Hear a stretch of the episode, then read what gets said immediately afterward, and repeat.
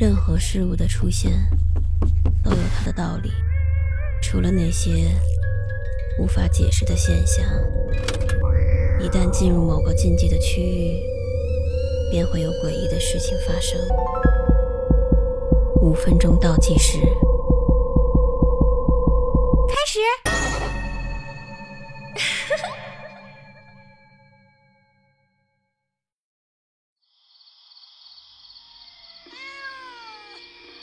我家附近有几只流浪猫，带头的是一只橘猫，常常深夜绕到我家楼下来找东西吃。有时候我下班晚，经常在小区门口听见它的叫声。人们都说，十只橘猫，九只胖，还有一只特别胖。所以，大家都叫这只橘猫胖橘。它的确是我见过最胖的流浪猫。胖橘特别亲人，偶尔我经过的时候，故意不理它，它还会一路小跑的跟着我，喵喵的叫，好像是在跟我撒娇，问我为什么还不去买罐头给它。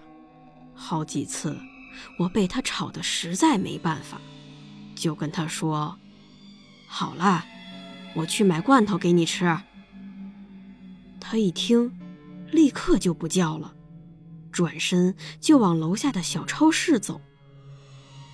走几步，还会停下来回头看看我有没有跟上。接着，一屁股坐在超市门口，等着我。给他买罐头吃，但是小区里有一个保安，好像很讨厌流浪猫。他总是指责我们不应该喂流浪猫，让他们养成了来这儿的坏习惯。他总说流浪猫会带来病菌和寄生虫，说猫非常不吉利。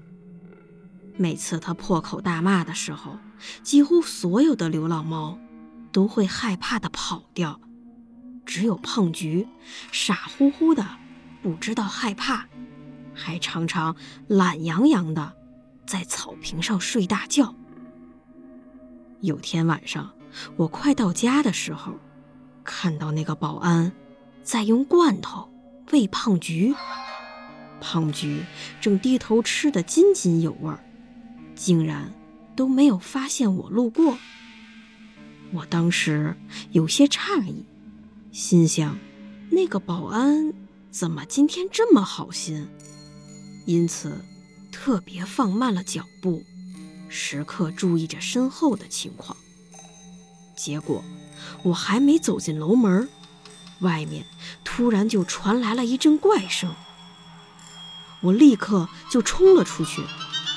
看到胖菊趴在地上呕吐，眼神无辜地看着我，我立刻就问那个保安：“你给他吃什么了？”他收起罐头，瞪了我一眼，说：“多管闲事儿。”突然，胖菊口吐白沫，慢慢地倒在地上，不动了。